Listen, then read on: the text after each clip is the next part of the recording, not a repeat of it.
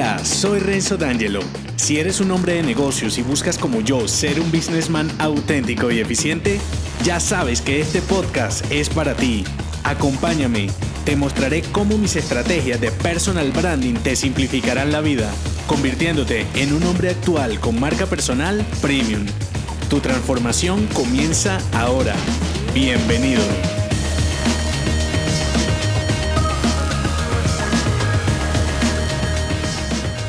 En este episodio, con la expresión de tu marca personal y corporativa, comenzarás a mostrar la cadena de coherencia. Y dependiendo de tu astucia, conseguirás o no la tan preciada confianza de tu cliente.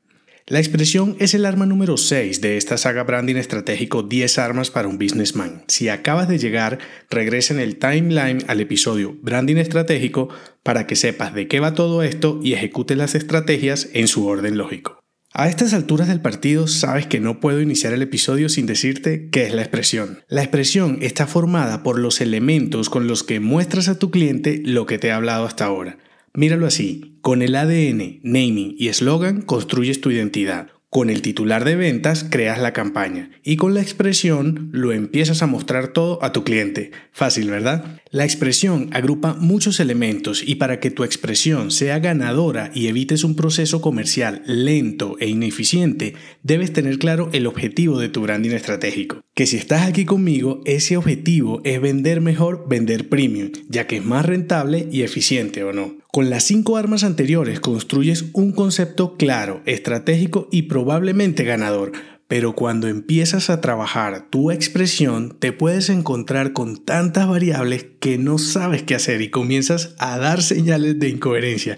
Y adivina qué pasará. Tu cliente lo notará y no te comprará o tendrás que vender más barato o lo que es peor, tendrás que ajustarte a las condiciones de tu cliente porque te ve débil y vulnerable. No olvides que toda esta saga, incluida la expresión, no es únicamente para vender mejor, sino para vender eficientemente, aumentando tu tasa de cierre en las ventas. Te digo esto porque si miras a tu alrededor probablemente te encontrarás, que es algo muy común, competidores que lo hacen peor que tú y entonces te confías y no cuidas los detalles. Y recuerda que en los detalles está el valor de ser premium. Específicamente en tu cadena de coherencia es donde está el secreto para generar confianza, que al final se traducirá en mejores ventas. Siempre que mires a un competidor, pregúntate, ¿vende un producto y servicio premium? ¿Este tipo será eficiente vendiendo? ¿Generará más confianza que yo? Sé que puede ser un poco subjetivo, pero si hay alguna respuesta positiva, entonces sí será un competidor. Te lo pongo al contrario. Una persona que necesita vender un producto o servicio de bajo nivel, mala calidad o barato, como le quieras llamar, no le servirá una expresión premium porque no sería coherente con lo que vende y no tendría sentido que invirtiera tanto tiempo y dinero haciendo una estrategia para vender basura. ¿Me hago entender? Entonces, ponle un estándar alto a tu marca y sé que dirá Renzo, pero obvio que vendiendo premium seré más eficiente. Sí, puede sonarte obvio, pero actualmente vendes premium? ¿Te es fácil vender productos y servicios más costosos que tus competidores? ¿Cada día eres más rentable con menos ventas o con las mismas? Si es así, te felicito. De lo contrario, manos a la obra, porque apenas vas por la mitad de la saga y debes controlar muchos elementos. ¿Cuáles? Aquí te los voy a mostrar. Los elementos son muchos. Yo me centraré en los más relevantes a la vista de tu cliente, pero como te he dicho en episodios anteriores, las variables dependerán de tu cliente y de tu entregable.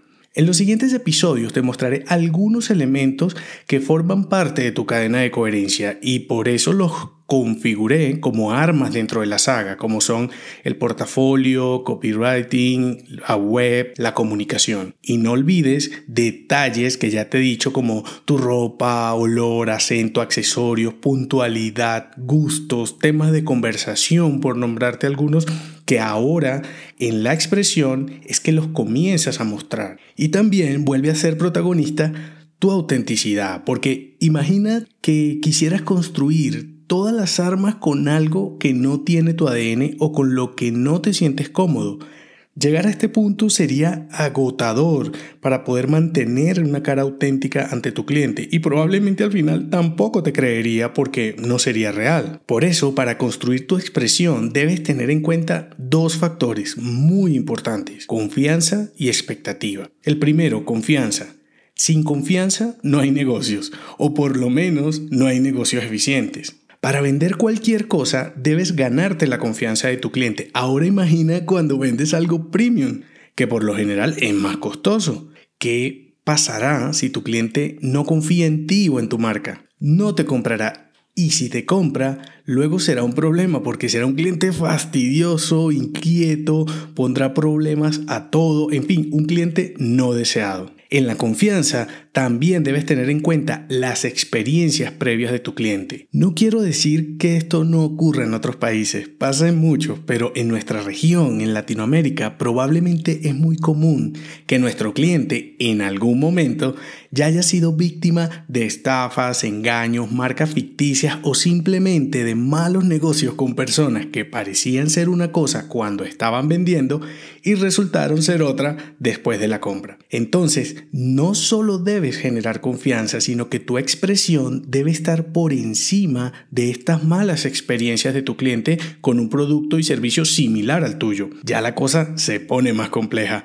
Por eso, no solo debes parecer, sino debes ser en realidad. Segundo factor, expectativa. ¿Qué espera tu cliente después de conocer tu marca personal y corporativa premium? Buena pregunta, ¿verdad? Pues espera que seas real, auténtico y que no le vayas a fallar con tu promesa, porque recuerda que el branding es una promesa, como te lo dije.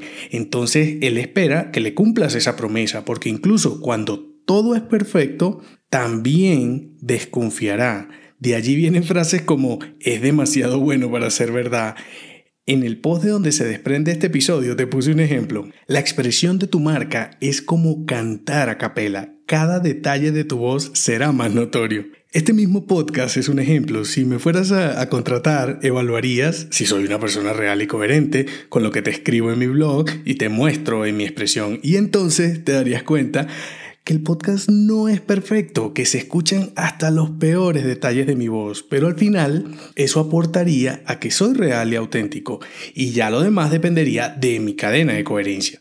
Entonces, en el caso de tu cliente, él espera coherencia, no consistencia. Te mostraré la diferencia. La consistencia en tu marca personal y corporativa sería como que todos los componentes y elementos de la marca fueran iguales Suena como a robótico y si fuera así, entonces tu expresión sería aburrida y monótona. En cambio, la coherencia te muestra consecuente, con más movimiento y variedad en la comunicación.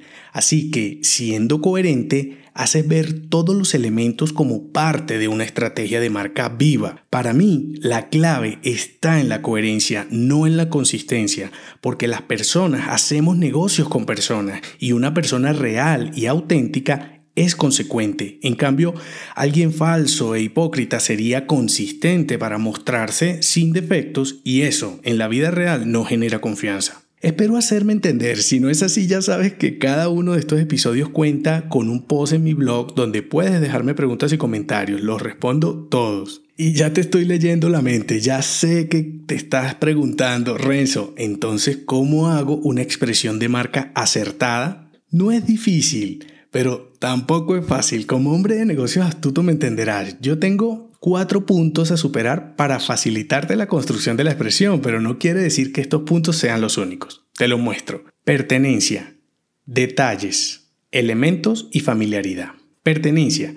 Siempre que hables de tu marca, y cuando te digo hables me refiero no solo a las palabras, sino a los elementos que uses, hazlo como si fuera parte de ti, que en realidad lo es, pero muestra que es parte de ti. Es decir, usa singular para una marca personal y en plural inclusivo para una marca corporativa, porque tu cliente busca conectar con personas, no con un ente externo inexistente. Detalles. En los detalles está la unión de los cabos que hace tu cliente. Entonces, escribe una historia con todo tu proceso de ventas y esfuérzate porque cada detalle sea coherente contigo, con tu marca y con la historia que le cuentas a tu cliente. Tu meta será que tu cliente te crea Por eso debes cuidar cada uno de estos detalles. Elementos. Cuantos más elementos tengas involucrados en tu historia y expresión de marca, más complejo te será controlarlos y por consiguiente será más difícil poner atención a los detalles. Usa la menor cantidad de elementos y ve agregando elementos adicionales en la medida